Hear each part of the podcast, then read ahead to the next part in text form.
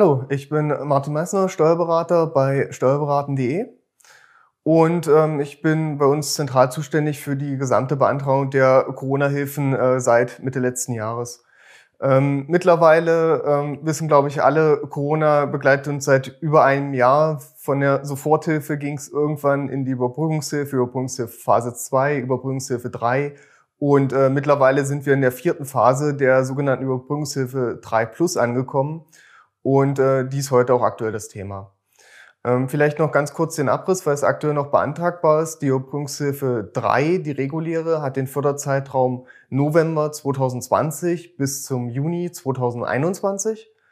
Und ähm, in jedem Monat, in dem es einen Umsatzeinbruch von mindestens 30 Prozent gegenüber dem Referenzmonat, äh, sprich in 2019, oder gegenüber dem Durchschnittsumsatz 2019 gibt, in, in jedem dieser Monate gibt es eine Förderung oder ist eine Förderung grundsätzlich möglich.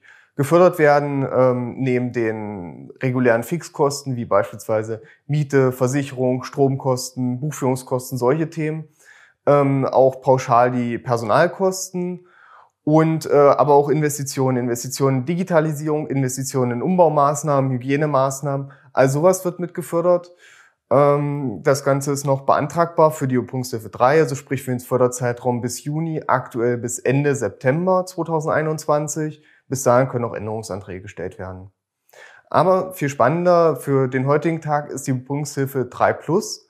Seit Montag äh, dieser Woche kann diese beantragt werden. Und zwar deckt die den Förderzeitraum Juli bis September 2021 ab. Die ähm, ganzen Vorgaben sind eigentlich im Kern wie bisher, also wie bei Übungshilfe 3. Sobald es einen Umsatzeinbruch von mindestens 30 Prozent gibt, werden 40 Prozent der Fixkosten gefördert. Ab einem Umsatzeinbruch von 50 Prozent werden 60 Prozent der Fixkosten gefördert. Und ab einem Umsatzeinbruch von mindestens 70 Prozent werden 100 Prozent der Fixkosten gefördert. Darüber hinaus gibt es einen Eigenkapitalzuschuss. In jedem Monat, ähm, in dem der Umsatzeinbruch mehr als 50 Prozent beträgt, äh, wird angenommen, dass eine ja, sehr nachhaltige Verschlechterung der Geschäftslage stattgefunden hat und deswegen äh, sollen solche Unternehmer, die hart betroffen sind, äh, zusätzlich gefördert werden. Das soll nicht bereits beim ersten und zweiten Monat passieren, aber ab dem dritten Monat, in dem ein Umsatzeinbruch von mehr als 50 Prozent vorliegt, und zwar seit November 2020, äh, gibt es einen Eigenkapitalzuschuss im dritten Monat von 25 Prozent, im vierten Monat von 35 Prozent und ab dem ähm, fünften Monat äh, mit Umsatzeinbrüchen ab 50 Prozent ähm, gibt es 40 Prozent der Fixkosten zusätzlich als Eigenkapitalzuschuss. Dieser Eigenkapitalzuschuss äh, gilt quasi wie eine Fixkostenposition, sprich beim Umsatzeinbruch über, drei, über 70 Prozent werden 100 Prozent äh, davon auch als Förderung ausgezahlt. Beim Umsatzeinbruch zwischen 50 und 70 Prozent werden davon 60 Prozent ausgezahlt. Also sprich 60 Prozent von 40 Prozent im, im Zweifel, wenn man öfter diese 50 Prozent Umsatzeinbrüche hat. Ähm, das gilt selbstverständlich auch für äh, Umsatzeinbrüche im Juli, August und September, sofern in den Monaten äh, davor bereits entsprechende Umsatzeinbrüche über 50 Prozent vorgelegen haben. Also in mindestens zwei Monaten, damit man in den grundsätzlichen Eigenkapitalzuschuss reinkommt. Ähm, auch Digitalisierungskosten und Umbaumaßnahmen, Hygienemaßnahmen werden wieder gefördert. Dieses Mal liegt der Höchstbetrag allerdings nur bei äh, 10.000 Euro. Aber die meisten haben wahrscheinlich bereits in, in der letzten heißen Phase der Übungshilfe die Förderung soweit in Anspruch genommen, soweit es sich ergeben hat. Aber natürlich jetzt noch eine Gelegenheit, äh, noch die letzten Anpassungen vorzunehmen. Gerade Digitalisierung, vielleicht noch das Kassensystem umrüsten oder vielleicht gibt es noch ein paar Schulungen zu den äh, eingerichteten Digitalisierungsmaßnahmen.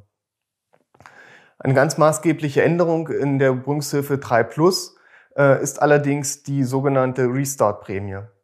Bisher war es so, dass Personalkosten pauschal gefördert äh, worden sind und zwar in Höhe von 20 Prozent der restlichen Fixkosten nach 1 bis 11.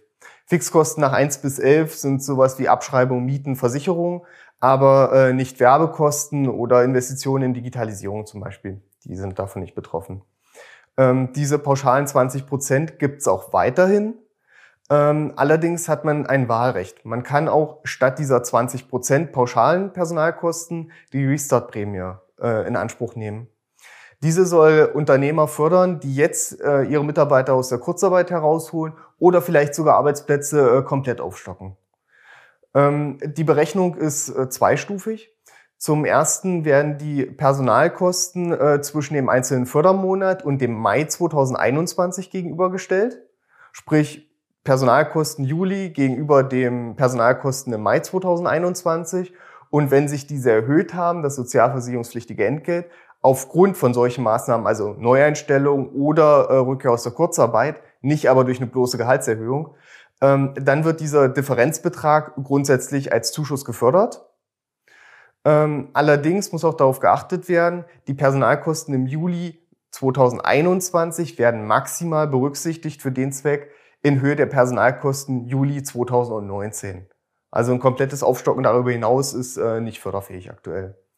Von diesem Differenzbetrag, also zwischen Juli 21 und Mai 21, ähm, werden dann 60 Prozent äh, der Kosten als äh, Personalkosten für Zwecke der Restart-Prämie angesetzt. Ähm, für den August und September gilt grundsätzlich dasselbe, wobei aber dieser Zuschuss statt 60 Prozent im August nur 40 Prozent beträgt und im September dann nur noch 20 Prozent. Man muss also äh, sehr, sehr gut durchrechnen, was denn auf Basis der Erwartung oder auf Basis der dann später tatsächlich eingetretenen Personalkosten günstiger ist. Ob es nun die, ähm, der Personalkostenzuschuss von pauschal 20 Prozent ist oder die Restart-Prämie. Es hängt letztlich äh, sehr, sehr stark vom eigentlichen Geschäftsmodell ab und von der Zusammensetzung der, der Kosten. Jemand mit sehr, sehr hohen Fixkosten und mäßigen oder geringen Personalkosten wird natürlich eher die, die 20 Prozent äh, Pauschale äh, Förderung nehmen. Jemand, der ähm, einen sehr, sehr personalintensiven, äh, einer sehr, sehr personalintensiven Branche tätig ist, beispielsweise Gastronomie, die werden dann eher dazu tendieren, die Restart-Prämie in Anspruch zu nehmen. Aber es lässt sich ähm, ziemlich einfach durchrechnen, man macht eine Vergleichsberechnung, was günstiger ist. Ähm, einzig für den äh, Bereich der, der äh, Kunst und Kultur ähm, muss man gar nicht überlegen, welches der Wahlrechte man in Anspruch nimmt, denn es gelten beide Prämien. Das soll eine, eine zusätzliche Maßnahme sein, um diesen ganzen Bereich äh, wieder zu fördern und dort auch eine äh, Rückkehr äh, der letztlich äh, Künstler und Freischaffenden zu ermöglichen. So viel ähm, zu den äh, Neuerungen im Rahmen der Übungshilfe 3 Plus.